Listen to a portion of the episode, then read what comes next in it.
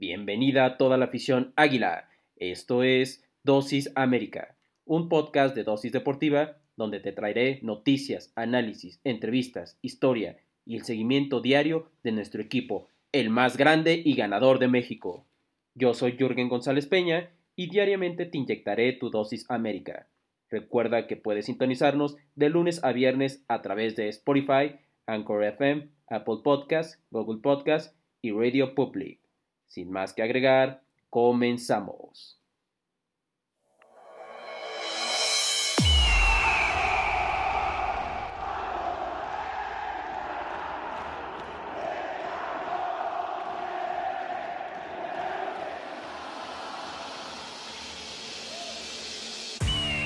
Muy buenos días, amables amigos y amigas. Ha llegado la hora, sí señor.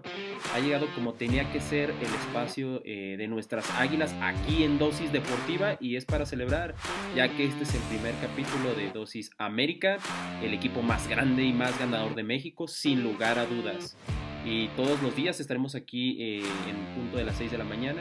Nos puedes sintonizar en las plataformas de Spotify, Anchor FM, Apple Podcast, Google Podcast y Radio Public. Eh, nuevamente me presento, mi nombre es Jürgen González Peña y te voy a dar todo lo que es la dosis diaria de nuestras gloriosas Águilas del América. Y pues bueno, sin más preámbulos, eh, ya es martes 9 de marzo, semana de muchas noticias y la mayoría de las noticias buenas, afortunadamente. Y pues así comenzamos. Empezamos con el mensaje de nuestras águilas en la conmemoración del Día de la Mujer. Eh, hoy ya 9 de marzo, eh, la verdad es que el pasado 8 de marzo, o sea ayer, eh, pues no fue una jornada como ya sabemos común, típica, ya que pues en todo el mundo se celebra lo que es el Día Internacional de la Mujer. Y en este caso nuestro club América no fue la excepción y no podía quedarse atrás con los brazos cruzados, con varios videos y algunas de las de, de, algunas fotos, algunas dinámicas. El más grande les deseó lo mejor a pues a, todas las mujeres y sobre todo a lo cual eh, nos unimos, me uno personalmente, pues pedir y actuar evidentemente por el fin de la erradicación pues de feminicidios y el maltrato pues de género, ¿no? Que pues que hemos vivido en nuestro país. Y, una de las cosas, eh, déjenme decirles que, que me gustó mucho es este mensaje de que es muy corto pero que dice mucho. El talento no distingue al género y rompe fronteras. Hoy ellas inspiran a toda una generación. El fútbol tiene muchas caras y hay talento en cada una de ellas. Estas fueron las palabras que, pues, que presentó en, forma de respeto el Club América y lo cual me uno completamente y me gustaría también aprovechar, ¿no? En este que es nuestro primer día de, Dosis América, aprovechar para decirles a todos que es un día eh, de reflexión, ¿no? Es un día de reflexión, eh, no es un día de, de celebración o de felicitar, pero sí de reflexión y, desde un punto de vista positivo, ¿no? El poder eh, generar cambios en nuestras actitudes eh, hacia las mujeres, hacia las mujeres que están en nuestras vidas, ¿no? Ya sea la hermana, ya sea este, nuestra, nuestras madres, las mujeres que estén alrededor, ¿no? Siempre va a ser importante tener esa actitud de apertura y evitando el machismo y en nuestro deporte no va a ser la excepción. Pero bueno, regresando al tema de, lo que nos concierne de nuestro equipo eh, preferido, de nuestro equipo único que es el América, eh, también se organizó un panel, el, Club América organizó un panel en donde estuvieron diversas, eh, pues diversas mujeres importantes dentro del área de los deportes, ¿no? Como fue Ana Berreda, que es, la comunica es nuestra líder de comunicación en, en el club, Anika Rodríguez, que es una gran jugadora destacada en, eh, del PSB, nada más y nada menos. ¿eh? No es poca cosa jugar. Si en la, si en la varonil es muy complicado eh, poder tener un lugar, un espacio en, en, Europa, en la femenil todavía está, pues está más complicada la cosa, el asunto. Claudia Carrión, que es nuestra directora del Club América, nada más y nada menos. Fernanda Piña, que es nuestra delantera, una de nuestras delanteras. Eh, de nuestro equipo femenil. Eh, Jen Muñoz, Jennifer Muñoz, que también ya la conocemos ahí, jugadora eh, del América mediocampista. También estuvo presente en este panel Melisa Ayala, ¿no? Que es la encargada de toda esta parte digital en nuestro club. Y bueno, una de nuestras arqueras, eh, Renata Macharelli, también estuvo ahí. Paola Bautista, que es una, la interventora artística también del club. Y bueno, y la periodista quien moderó, de hecho, este panel, quien fue Giselle Sarur. Y aquí hay algunas, eh, algunas de las cosas que se destacan eh, dentro de este panel que hubo, eh, que organizó el Club América. Y bueno, se habló dentro de las muchas cosas interesantes, las cuales puede ver completamente ahí en, la página del Club América, dentro de las cosas más importantes, más rescatables, porque en general todo lo fue, pero dentro de lo más rescatable fue las palabras de, de nuestras, de las chicas que estuvieron presentes, eh, primero que nada, Jennifer Muñoz habló sobre el privilegio de ser jugadora, ya que eh, son ejemplos para muchas de las chicas y para todos los que están ahí. Y pues uno de, de sus objetivos y de las responsabilidades es dejar en claro que se puede llegar eh, a esas alturas, ¿no? Esto es lo que mencionaba Jennifer Muñoz por parte de Renata Macharelli, textualmente mencionaba, es una responsabilidad enorme, pero a la vez muy bonita, pues de niñas no era así, pensaba que tenía que jugar con hombres y ahora se abre esta oportunidad y nos toca ayudar a que las demás personas, en este caso niñas, sigan creciendo para que tengan mejores condiciones. Esto lo mencionó, fueron palabras de Macharelli, una de nuestras arqueras. Fer Piña también mencionaba, de chica no tenía una figura dentro de mí, eh, estaban estas ganas y esta pasión. Y esto es un challenge, un reto para mí, pues me gusta ser parte eh, de estas mujeres que están haciendo que esto crezca. Esto fueron palabras de nuestra delantera Fer Piña. Y Anika Berreda de PSB eh, no se quedó atrás. Ella mencionaba lo siguiente, fue importante para mí llegar a donde estoy, pero no solo para mí, sino para mi familia, mis hermanas y demostrar que ellas lo pueden hacer también. Eh, obviamente eh, se habló de entre otras cosas como es, la, es esta parte de normalizar, ¿no? Normalizar estas labores no nada más en lo deportivo y que estas chicas, cada una, y cada una de estas integrantes que estuvo en el panel, pues en el panel pues nos los han, nos los han demostrado y, demostrado sobre todo a las niñas que no es, no es eh, nada imposible. Entonces, no nos queda más que eh, poder apoyar el fútbol femenil eh, a, toda, a toda la afición azul crema y porque si tenemos fútbol femenil vamos a tener doble diversión, ¿no? Si tenemos fútbol femenil y varonil, pues vamos a tener dos opciones que ver y eso va a ser obviamente grato y vamos a terminar eh, saliendo ganando todos. Pero bueno, esto fue con respecto al 8 de marzo y nuevamente a reflexionar eh, sobre esta situación que vivimos con respecto a la equidad de género y a la violencia que existe.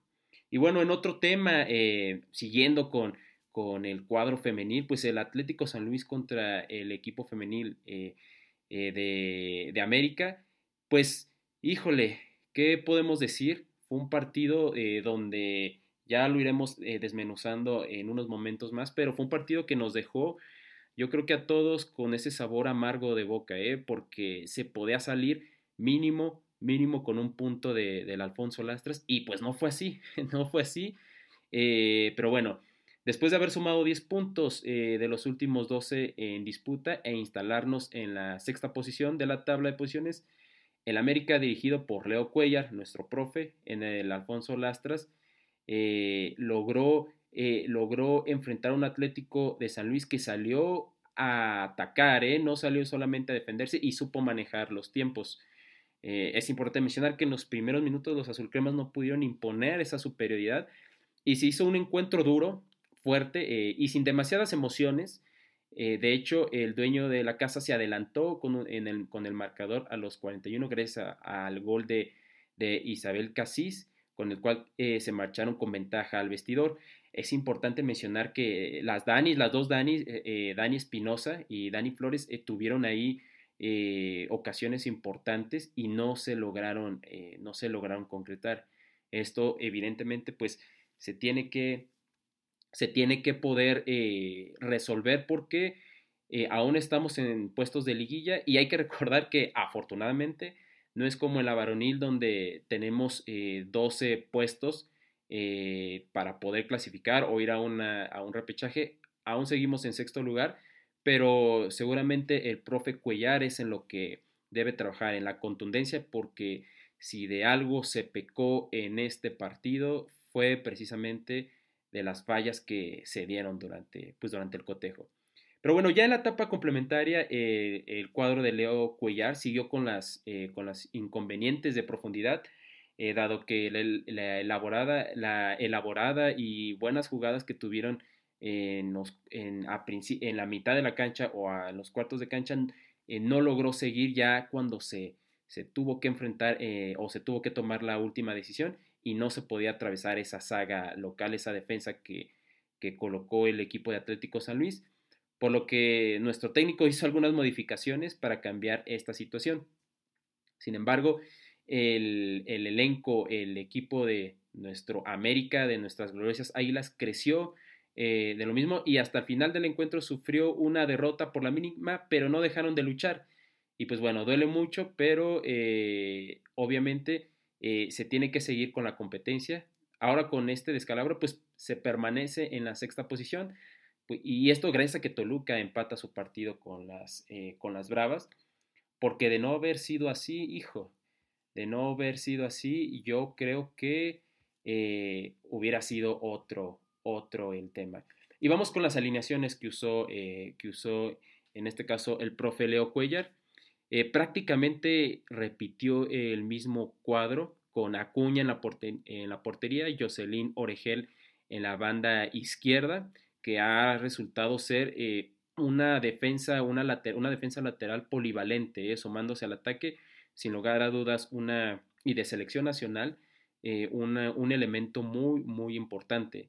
Después Lozada en la central izquierda, Yaneli Farías, eh, ya habitual, eh, habitual dentro del cuadro titular y en la central comandándola, y Rodríguez en la, en la lateral derecha. Después, como extremo izquierdo, tenemos a, a Montserrat Hernández, después a la número 13 González en la, en la media, después a Betty Cuevas, eh, y posteriormente a Pelayo Ver eh, en la parte derecha. Y como delanteras a las dos Danis, Dani Espinosa y a Dani Flores, que prácticamente, como les mencionaba, es el, cuadro, pues el cuadro repetido que se usó contra Pumas, en donde no se jugó, eh, no se jugó mal. De hecho, me atrevería a decir que el equipo de, el equipo de Pumas fue un adversario más complicado y sin embargo eh, pues sin embargo se le ganó y con esto pues está en sexto lugar, en sexto lugar y a seguir, ¿no? A seguir con, pues obviamente trabajando porque ya eh, posteriormente no va a poder ver marcha atrás. Entonces el equipo de Leo Cuellar tiene que seguir con esa dinámica para poder, eh, poder llegar a tener, a sumar de a tres y no quedarse estancado porque en esa sexta posición eh, está muy parejo todo el asunto, todo el, fútbol femenil ahorita y la verdad es que no se lleva, la diferencia de puntos no es muy grande. Pero bueno, esto fue con lo correspondiente a, América Femenil. Pues ahí estamos, estamos en sexto lugar en lo que respecta a las chavas. Eh, se perdió un partido que se tenía definitivamente que, eh, pues, que ganar pero bueno, eh, se siguen sexto, se siguen puestos de liguilla y Leo Cuellar ahora tiene que pensar en el próximo partido que es ante Cholos. Pero bueno, esto fue eh, lo correspondiente al partido femenil. Ahora vamos con el varonil. Con respecto al varonil, la verdad es que ahora, si yo, yo personalmente era, era uno de los que no no confiaba en, en Solari, más que no confiar era de los que pensaba que tenía, tenía que quedarse el piojo y que lo que le faltaba era tiempo y refuerzos. Eh, no obstante, le siguen faltando refuerzos a nuestro equipo, eso es una realidad, o al menos eso, o sea, eso quizá el equipo no, no está, no es de los mejores, a lo mejor planteles armados como en otras ocasiones, pero al menos estamos en el top 3, top 4 de los planteles eh, mejor armados.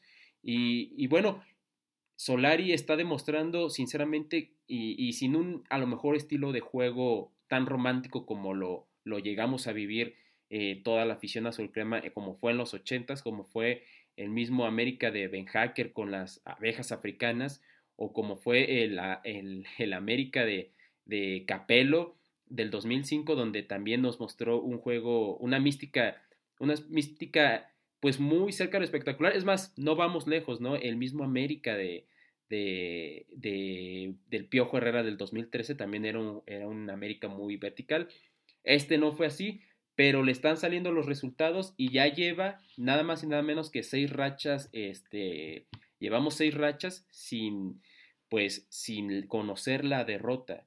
Y, obviamente se está a una victoria el, equipo de Solari. Solari, eh, personal específicamente, está a una victoria de poder alcanzar el récord de victorias que tuvo Miguel Herrera en el Apertura 2013, ¿no? Que precisamente es el Apertura, eh, es el torneo donde, pues donde fuimos campeones ante la máquina cementera de Cruz Azul, que por cierto va en, eh, en primer lugar. Pero bueno, este fue un encuentro eh, que comenzó con los goles en los primeros minutos eh, del partido eh, a través de Víctor Dávila. se, coloca, se coloca arriba el marcador, el responsable de colocar arriba el marcador al equipo Esmeralda. Y esto fue a los 13 segundos. Ojo, este, este gol es el, el gol número 11 más veloz de nuestra Liga MX y no lo tuvieron que marcar a nosotros. Y esto fue a los 13 segundos de haber iniciado el enfrentamiento luego de una serie de errores en la marca por parte de la defensa eh, americanista. El futbolista chileno encara a Guillermo Ochoa mano a mano y luego de llevarse a velocidad ahí a Cáceres, eh, a, nuestro defensa charrúa, por el cual logró definir al segundo palo y el portero americanista eh, pues terminó venciéndose y, aquí en, este, en esta fase pues en este punto León se ponía arriba y aquí veíamos eh, eso que León llegaba a ser, ese toque bonito de balón que, lo, hizo, que, lo hizo llegar a ser eh, de los equipos que mejor jugó, en, al menos en el último año al fútbol. Lo vimos en esta parte, ¿no? En este gol con esos toques, esas triangulaciones y esas paredes que dominó tanto el equipo de Nacho Ambriz. Pero bueno, antes de seguir comenzando, vamos a una breve pausa y regresamos.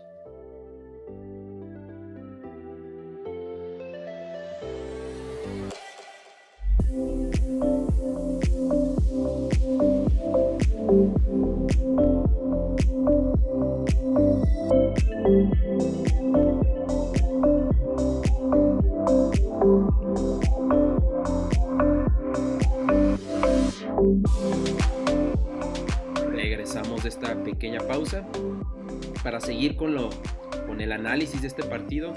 Bueno, posteriormente y algo que, que sí debemos aplaudirle a, a nuestro técnico Solari es que ha podido tener buena reacción. Eh, dentro de las cosas es que ha sido eficiente a la hora de marcar eh, los goles, a la hora del arco rival, si bien no, no tenemos los números más, eh, más destacados en la ofensiva, sí tenemos los números más destacados en la eficiencia con respecto a, a la hora de anotar goles. Y bueno, no obstante, aquí se vio donde nos anotan y al minuto 5 vendría eh, este jugador yucateco que ha sido y que está siendo uno de los goleadores de nuestro equipo. Nada más y nada menos hablo que de Henry Martin. Y es que no obstante, la igualdad no tardaría en llegar, ya que al minuto 5 eh, del primer tiempo, Henry Martin terminaría por darle el empate al cuadro azul crema y dándole el empate momentáneo a nuestra escuadra, lo cual, yo insisto, es algo que hay que aplaudir, ¿eh? esta reacción y que está generando, que está haciendo, está haciendo parte de la educación que está eh, imponiendo eh, Solari al, equipo. Eh, este, esta, pues esta reacción rápida ante la derrota, lo cual definitivamente hay que aplaudir y es dentro de las cosas que está haciendo bien. Y bueno, posteriormente un buen centro por el sector izquierdo del ataque azul crema por parte de Mauro Laines que encontraría bien ubicado al jugador yucateco Henry Martin, que con un leve desvío logra eh, impactar el balón y eh, desviar la trayectoria y entregarle el primer festejo a, Solari y a todos nosotros. Eh, Mauro Laines, que también no tuvo, bien, no tuvo un partido, más bien, no, sí, no tuvo un partido malo, alimentó, alimentó de balones a, en este caso a Henry Martin, pero eh, lo, digamos que el área de oportunidad de, Mauro Laines, y yo creo que van a estar de acuerdo conmigo, es que no, no tiene un rendimiento duradero, ¿no? Lo vemos que en los primeros tiempos destaca demasiado y en los segundos tiempos va, se va diluyendo, diluyendo, diluyendo su participación. Entonces, quizás si hay algo que reclamarle, o no reclamarle, pero poder eh, señalar a Mauro Laines es esa parte, ¿no? Que la regularidad dentro de los partidos que, que le ha faltado y no diluirse, ¿no? En los segundos tiempos. Pero bueno, ya en la segunda parte ambos equipos eh, se tomaron mucho, con mucho respeto y pese a que las llegadas de peligro no abundaron, América fue quien tuvo la posibilidad de dar el marcador, eh, darle vuelta a este marcador mediante un lanzamiento penal. Eh, y bueno, vamos a, a, repasar esta jugada, porque yo en Twitter, déjenme decirles que cuando pasó esto, toda la raza, toda la raza antiamericanista empezó a decir, no, ya regalarle penales a América. Empezaron, empezaron a chillar, ya, ya, ya los conocemos. Y es que para mí sí fue, eh, sí fue ahí un, un, cariñito que le dejan a Sebastián Córdoba, quien logra sacarse a sus marcadores, de, eh, dejarlos en el camino y el centrocampista se metió en el área y cuando se daba la opción de rematar, sintió ese toque en su pierna, lo que lo hizo trastabillar y caer dentro del área, ¿no? Eh, obviamente la decisión no fue no fue rápida, eh, fue una decisión donde se tuvo que utilizar el VAR y, luego de varios minutos de conversación, pues el, silbante logra, pues logra marcar el penal. entonces aquí viene uno de los centrales que, que no ha estado en su, en su mejor momento. tuvo un partido, ha tenido partidos normales, vamos a mencionarlo así, pero con errores muy serios y que esperemos que no le siga pasando esto porque sobre todo viene el clásico, viene el superclásico contra Guadalajara, entonces lo que menos, eh, lo que menos necesitamos es eh, otra, otra desatención como las que ha tenido eh, Emanuel Aguilera, que insisto, es un gran central, pero en los últimos partidos sí ha dejado mucho que desear. Y aquí se le aplaude porque toma la responsabilidad de cambiar la falta por la falta, bueno, la, el penal y algo que pues no terminaría logrando, ¿no? El defensor argentino eh, buscó la parte alta del pórtico y se la puso en el travesaño y el rebote todavía le queda, ¿no? O sea, la falla, el rebote le queda enfrente y, y el, mismo, el mismo Aguilera fue el que la termina volando, ¿no? Nada más era empujarla a la mano al sector derecho de la portería y ya, ¿no? Eh, pero pues en este caso la empuja de más y la termina desviando y bueno, ahí no, no lograría eh, anotar el gol. Y a partir de ese momento, eh, a partir de ese momento podemos decir que el América empezó a, a, disminuir un poco el rendimiento, ¿no? Y se vio un América mermado, un América con como con la en el estado anímico un poco bajo por esa ese pues esa falla que se tuvo en esa oportunidad de poder darle vuelta al marcador y, León empezó a crecer y empezó a, el, medio campo se empezó a, combatir más, empezó a pelear más. Y en este caso, pues los Esmeraldas, eh, hubo un momento, me atrevería a decir, eh, más o menos como en el 50, eh, en el 60, mejor dicho, 70, donde el equipo Esmeralda logró, logró dominar el terreno de juego. Y, bueno, ahí esa parte, si bien no, no no nos apedrearon el rancho a, nuestro arquero Memo Ochoa. Sí fue un partido donde, o un momento en donde eh, el equipo de León logró, pues logró equipararse, ¿no? Y, y pues hacer que el partido se volviera más parejo. Eh, sin embargo, al, en los ya en el descuento, ya con el ingreso de Federico Viñas, o como dirían algunos, el niño Maraviñas eh, en la cancha, América celebraría un nuevo triunfo en el campeonato porque el delantero uruguayo se vistió de héroe y le dio los tres puntos a la institución más grande del fútbol mexicano. Eh, bueno, hay que mencionar que y yo la verdad eh, me sentí bien. Yo creo que muchos queríamos ver a, este a Viñas eh, poder marcar su gol porque pues el partido pasado le hicieron algo que no sé qué por qué le pasó por la mente a a Solari el meterlo tres minutos nada más, nada más, ahora sí que nada más salió a, a, calentar y se regresó, ¿no? Ahora aquí recibe, recibe más minutos y anota el gol. Y bueno, y es que Leo, eh, Leo, Suárez, ¿no? Otro de los que también ingresaron ya en el segundo tiempo, envía un centro que fue desviado por, o más bien fue rematado por Federico Viñas y en el cual se, en el cual se terminó decretando la, el segundo tanto del equipo eh, americanista. Luego eh, fue anulada porque todavía se anota el gol, pero eh, el árbitro, el asistente, el asistente marca, marca fuera de lugar, pero nuevamente se, hace, se hace llamado al VAR y se decreta pues que el gol del Charrúa estaba habilitado. Y bueno, este es un, termina siendo un triunfo muy importante para el América, quien suma su séptimo triunfo en el campeonato escalando a la primera posición del Guardianes 2021 con tres puntos importantes y ahora en segundo lugar eh, es importante mencionar que quedamos con 22 puntos eh, y en este caso estamos en la parte, en estos puestos de, vanguardia, puestos de elite eh, dentro de la Liga MX para calificar directamente, que es a lo que debemos aspirar en, esta, en este periodo regular. Y bueno, en general aspirar al título, el título o nada, pero en este momento tener el tener esos lugares es muy, muy importante. Y bueno, atrás de Cruz Azul que, bueno, si bien le reconocemos a Juan Reynoso lo que está haciendo con la máquina cementera, eh, no hay que perder de vista que somos el, el superlíder, el superlíder moral por esto que pasó, pues, eh, evidentemente de, pues, de, de, la alineación indebida que, que, pues, ahí tengo mis dudas, pero bueno, ya pasó esto. Y, bueno, ahora América alcanza su mejor racha como local desde el 2013. Eh, el América de Santiago Solari es casi incontenible como local y eso es muy importante, que el Coloso de Santa Úrsula siga siendo nuestra fortaleza.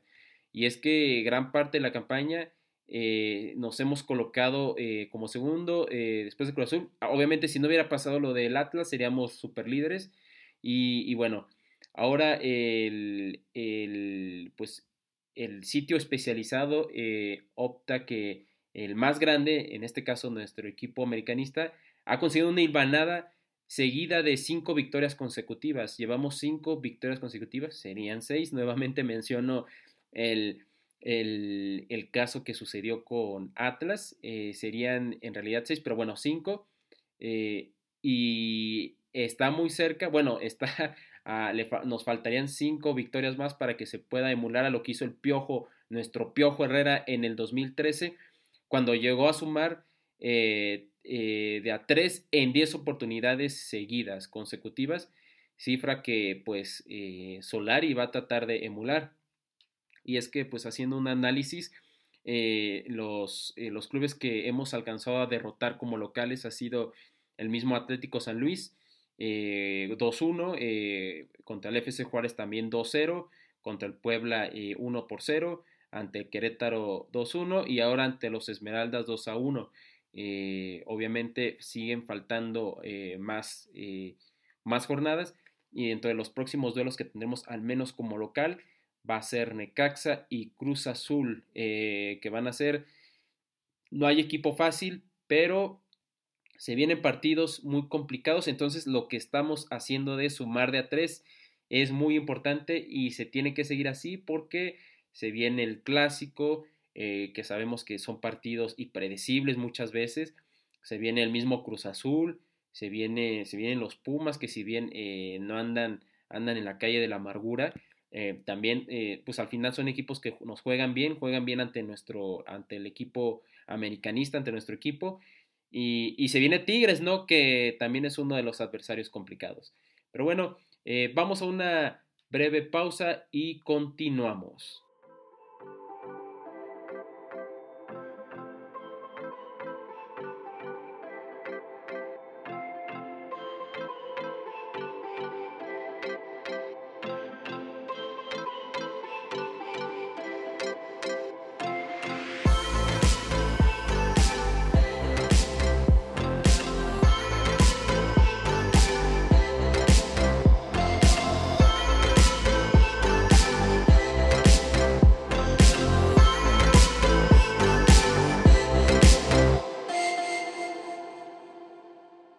Regresamos de nuestra pausa para seguir y es que eh, otro de, las, los números que, han sacado eh, y que han, que han surgido es precisamente comparando al mismo Solari, ¿no? Al Solari del Real Madrid, que, en el cual se compara en 10 partidos, ¿no? Eh, en donde en 10 partidos con el conjunto merengue el equipo de Solari llegó a sumar 8 victorias, en 10 partidos Solari ha sumado 7, obviamente se está contando el, el, que no se nos, el que se nos quita en la mesa, eh, un empate para el Solari de América, cero empates para el Solari del Real Madrid y dos derrotas para tanto el Solari de América como para el Solari del Real Madrid. Y bueno, eh, una efectividad del 73.3% para el Solari de América y del 80% para el Solari del Real Madrid. Este, digo, definitivamente eh, es una, es un, digo, son números interesantes, pero hay que guardar proporciones porque para empezar no son la misma liga. Sin embargo, cada vez Solari se adapta más y eso es una buena noticia para nosotros porque yo creo que una, una, uno de los temores que, que, teníamos era que obviamente el fútbol mexicano no es nada sencillo y, el equipo más exigente sin lugar a duda es, eh, es el América, es nuestro equipo. Entonces pensamos en algún momento que pudieron llegar a ser eh, dos, dos fórmulas, dos variables que, que pudieron arruinarle la estancia eh, en el América a Solari y no ha sido así, ha demostrado de qué está hecho y bueno, este lo ha, respondido con totales creces eh, de, una manera no, no espectacular, pero tampoco, pero ha ganado los tres puntos y hoy en día muchas veces lo que más importa es, es ganar como sea, ¿no? Terminar ganando, ser campeón a jugar bonito y pues quedarte, quedarte en las finales. Eh, eso sin lugar a dudas siempre eh, va a ser importante.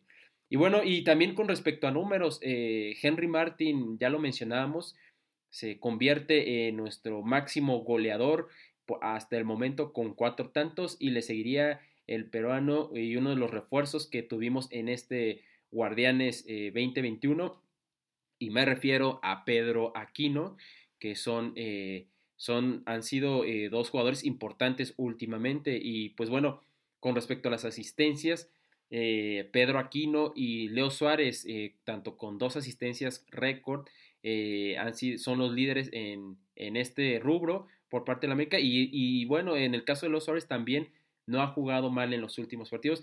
En general, creo que Solari está exprimiendo y está sacando un buen nivel de todo el plantel.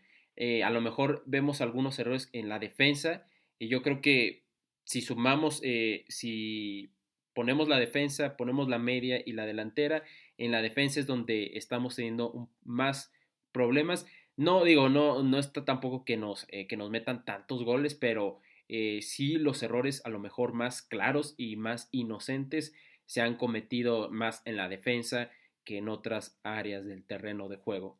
Y, y bueno, eh, al final eso es algo importante. Y Leo Suárez y Pedro Aquino han sido eh, importantes en este ciclo eh, de, de, Solari.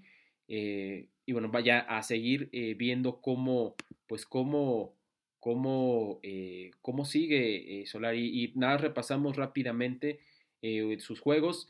Desde la jornada 1 se enfrentó a, nos enfrentamos a Rayados, ah no, a San Luis, perdón, y se logró ganar 2 a 1 posteriormente a, Rayados del Vasco Aguirre, en donde se perdió y en donde eso era un partido que se terminó perdiendo, pero tampoco se fue, eh, nos fuimos avasallados del, del gigante de, hierro allá en la Sultana del Norte.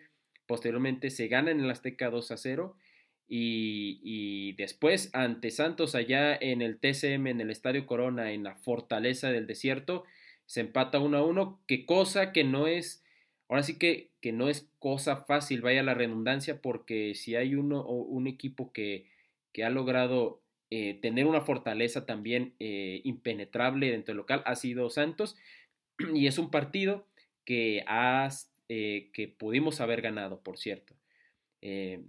Por cierto, que si quieren escuchar más sobre, sobre Santos o conocen a alguien que le vaya a Santos, pueden escuchar Dosis, Dosis Santos con Juan Carlos Turrubiates eh, para todos los que conozcan a alguien que, le vaya al equipo lagunero. Pero bueno, posteriormente siguió el, partido entre Puebla y 1-0 se terminó ganando en el Azteca nuevamente. Nuevamente en el Azteca eh, se termina ganando ahora ante Querétaro por 2 por 1. Eh, en el Jalisco se gana 2 a 0, pero bueno, 3-0 administrativamente hablando, ¿no? Por este tema tan polémico y, un golpe fuerte para el antiamericanismo eh, también. Eh, bueno, se termina perdiendo en lo administrativo contra Pachuca, que es un equipo que es raro ver en los equipos de, pues en los equipos de, de, de, Chuy Martínez. Y, bueno, se tenía que ganar sí o sí y se ganó. Eh, contra Cholos, que era un, es un partido que me, desde mi punto de vista ha sido uno de los partidos que mejor ha jugado Solari este, en cuanto a orden. Fue un partido en el que se vio un orden impecable en la perrera eh, y se terminó ganando y se terminó ganando bien. Eh, un rival que no es nada, nada sencillo y que está peleando ahí en los puestos de liguilla, que es el equipo de los Cholos de Tijuana.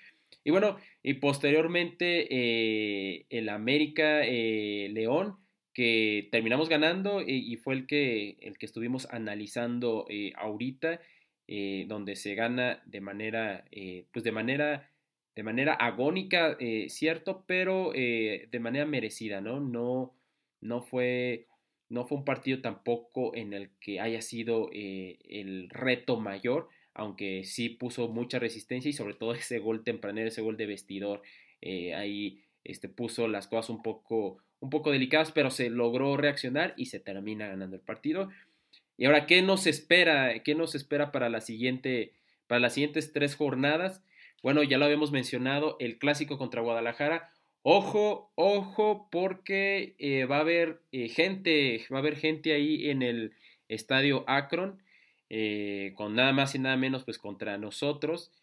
obviamente, si hay un equipo, todos lo conocemos, si hay un equipo que, que le encanta la presión y que se crece ante, ante eh, ese tipo de, presión en los clásicos y, ante la gente y en los momentos adversos es el América. Entonces, digo, independientemente que no estoy de acuerdo con esta parte de que se abran los estadios, pues bueno, vamos a tener aquí el partido con gente, lo cual no estoy de acuerdo por la, o sea, por lo que puede llegar a representar y en lo que puede llegar a repercutir, pero eh, por una parte digo, Qué bien porque vamos a tener a la gente, vamos a tener ahí a la gente festejando y aprovecho también este medio por si alguno de ustedes, hermanos Águilas, va a ir a Guadalajara, en Zapopan, a, quienes les mando saludos, a la gran afición que tenemos en, en Jalisco en general, eh, pues a tomarla y bueno, no nada más a, la afición, a la, afición americanista, sino a, la afición en general, pues eh, hago un llamado a, tomarla, eh, a tomar las medidas precarias correctas para que esto no pase a mayores y podamos seguir eh, poco a poco asistiendo a los estadios, que eso es lo que queremos. Eh, ya queremos eh, asistir a, nuestro hermoso y majestuoso, y majestuoso Estadio Azteca. Entonces, asistir con las medidas necesarias. Y bueno, ya el tercer partido que se vendría sería contra el equipo del Kraken de, de Tomás Boy. Eh, un partido que no debería de ser, eh, no debería de ser más eh, tan complicado, pero bueno, esto es la Liga MX. Y más bien este fue el segundo porque el tercero es contra el Necaxa del profe Cruz que viene de perder ante Santos, lo cual va a ser ahí, los juegos entre Necaxa siempre, siempre son atractivos, entonces eso es lo que, lo que le queda de, de, lo que va de ahora, marzo, hasta el 3 de abril eh, a nuestro equipo americanista. Entonces, pues sí, es un, eh, se vienen, eh, se vienen calendarios complicados, pero muy atractivos y muy bonitos para jugar al fútbol. Y, la verdad es que este, es un reto muy bonito y una oportunidad para que sigamos posicionándonos y por qué no llegar como primer lugar a, pues a la fase de playoffs de la liguilla. Y bueno, también ahora eh, pues sucedió esto que no nos lo esperábamos y, mucho menos se lo esperaba él, y es que Córdoba es, termina siendo baja de la selección. El jugador de las Águilas del la América, Sebastián Córdoba, es baja eh, de la concentración del tri preolímpico por problemas musculares, por lo que tuvo que dejar la concentración Así lo anunció la selección mexicana tras su revisión médica. Y es que el lugar de Córdoba va a ser, va a ser ocupado por el jugador de Cholos de Tijuana, Marcel Ruiz. Eh, esto obviamente fue un comunicado de la, de, pues de la selección mexicana. Y Córdoba va a regresar a casa, va a regresar a, a Cuapa a, nuestro nido para ser revisado por las Águilas y para saber si va a estar disponible para el clásico ante Chivas el próximo domingo. Eh, bueno, eh, ahí está. Ya hablaremos más, más adelante si eh, qué tanto puede pesar en el clásico la baja de Córdoba en caso de que sí termine de concretarse esta noticia. Y por lo tanto le deseamos pronta recuperación a un jugador que, como lo dije eh, antes, creo que nos ha jugado bien, ha sido valioso, sin embargo le falta ese mantenimiento de, juego eh, durante los 90 minutos, o bueno, o no los 90 minutos, pero al menos un, lapso considerable, porque en los segundos tiempos muchas veces se nos diluye, se nos diluye, entonces esperamos pronta recuperación y ojalá y, pues pueda, eh, pueda, pues pueda, lo podamos ver en, el, en el partido contra el Guadalajara, que si bien es un partido complicado, eh, creo que es un partido en el que se puede ganar por cómo van las cosas, pero bueno, en los clásicos todo puede pasar y ya hablaremos durante esta semana completa del clásico ante el Guadalajara, pero por lo mientras, bueno, pronta, desear pronta recuperación a, Córdoba y no le vaya a pasar como luego les digo a quienes, eh, saludos ahí a Dos Santos y a, y a Benedetti, quienes han sido bajas ya muy prolongadas, sobre todo de, Giovanni Dos Santos, de quien esperábamos demasiado, y que lo cual sí se me hizo raro que el, a, la semana ya, eh, la semana casi ya antepasada, el Piojo Herrera por ahí lanzó un, una declaración y, en el cual antes ya de irnos eh, me gustaría que reflexionaran, ¿no? Él mencionaba, eh, si, lo, si lo escucharon, si lo, si lo vieron, si leyeron sus declaraciones, mencionaba que que pues Giovanni Dos Santos fue, era un jugador para efectos prácticos, pues que se lastimaba por todo, ¿no? Y que por ello en el Mundial del 2014, que fue uno de los, de los mundiales, o más bien de las etapas donde Giovanni Dos Santos dio un gran nivel, pues lo sacó. Entonces, pues dio esas declaraciones, los cuales se me hace, se me hace, no sé ustedes, pero a mí, sinceramente, se me hacen declaraciones muy, muy extrañas eh, ya que si alguien, si alguien trajo a Giovanni Dos Santos a la América fue el Piojo Herrera, si alguien confió en Giovanni Dos Santos en un segundo, tercer aire fue el Piojo Herrera. Entonces, si confías en él y después te sales de la América, eh, hablas, eh, das ese tipo de declaraciones de Giovanni Dos Santos, quiere decir que algo, no sé, hubo alguna diferencia en el vestidor o algo que pudo haber también eh, sido factor para la salida del Piojo Herrera? No lo sé, ahí se los dejo. Así que ahí les dejo el balón botando para que ustedes ahí la claven, la firmen. Y bueno, se me hace muy raro eso por parte del Piojo Herrera, pero en fin. Eh, bueno, pues con esto llegamos al final de esta primera edición de Dosis América, el programa que te acerca a las Águilas del la América y que nos trae toda la información y que día a día te voy a estar compartiendo sobre todo, eh, sobre todo lo que acontece con el equipo más grande y ganador de México. Eh, pues bueno, lo saluda nuevamente y se despide su servidor Jürgen González Peña. Espero eh, vernos pronto y estar juntos rumbo a la 14, rumbo al título, que lo podemos ver cerca. Sin embargo, hay que seguir, hay que seguir esperando a cada, cada partido. Pero bueno, eh, acompáñenme a esta aventura, a esta temporada que es, el, que es rumbo al título. Y bueno, nos vemos mañana en el siguiente episodio en punto de las 6 de la mañana. Adiós.